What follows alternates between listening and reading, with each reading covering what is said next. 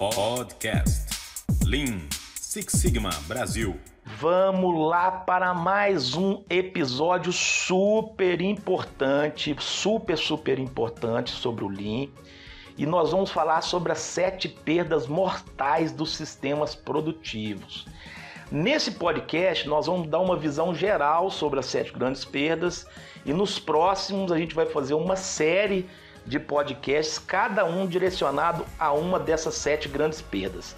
Alguns autores costumam chamar de oito, porque inclui uma perda intelectual, que eu particularmente não gosto de colocar, porque quem criou este conceito, que foi Taishi Ono, considerado o pai sistema de produção, ele colocou as sete grandes perdas pensando nas restrições ao fluxo contínuo. Então, essas sete grandes perdas é para a gente aumentar a nossa visão, né? é para a gente colocar uma lupa na nossa visão de enxergar perdas e desperdícios.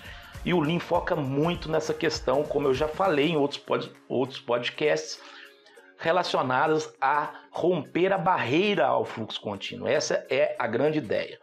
Então, essas perdas que vão ocorrer ao longo do fluxo, elas podem ser defeitos. Defeitos, por exemplo, me provoca grandes retrabalhos que ele tem que ser reprocessado e esse reprocessamento é como se fosse uma nova solicitação.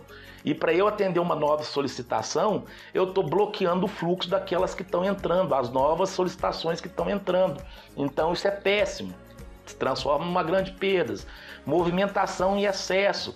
Quando eu tenho, por exemplo, um trabalhador numa estação de trabalho e não está operando na sua gold zone, ou aquela zona que ele ergonomicamente falando, consegue ser mais produtivo e não gera a sua fadiga. Eu posso ter também excesso de inventário, provocado principalmente pelo desbalanceamento de produção, que é um efeito da produção é, empurrada, que só respeita, por exemplo, os ciclos de, de máquina. Eu posso ter excesso de transporte quando a gente vê que nós não temos uma rota otimizada, tipo um Milk Run ou alguma outra ferramenta de logística que pensou naquela operação de uma forma otimizada. E ainda podemos ter outras tantas perdas que vai sempre nos ocasionar restrições ao fluxo contínuo, a questão do superprocessamento. O que é o superprocessamento? Excesso de burocracia. É, imagina um processo de RH que precisa contratar uma pessoa, uma pessoa do nível operacional, um orista, né?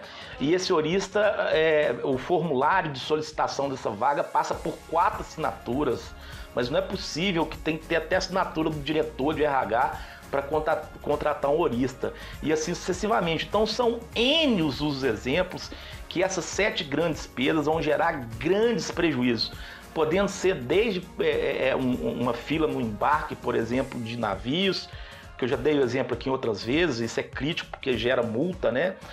E, e assim como excesso de pessoas numa agência, é, ou mesmo excesso de materiais para serem processados, aumentando o inventário e aquele capital inativo, enfim.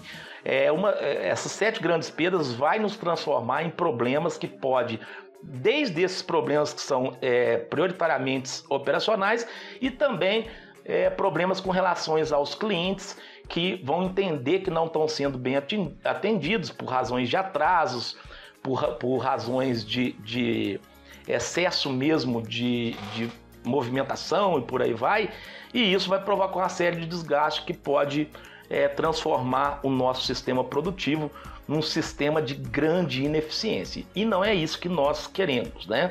Portanto, vamos entender cada uma dessas perdas nos nossos próximos podcasts, mas saiba quais são essas sete grandes perdas na visão do nosso grande mestre que foi Taishi Ono. Até o nosso próximo encontro. Valeu! Melhore seus resultados com Luiz Gustavo.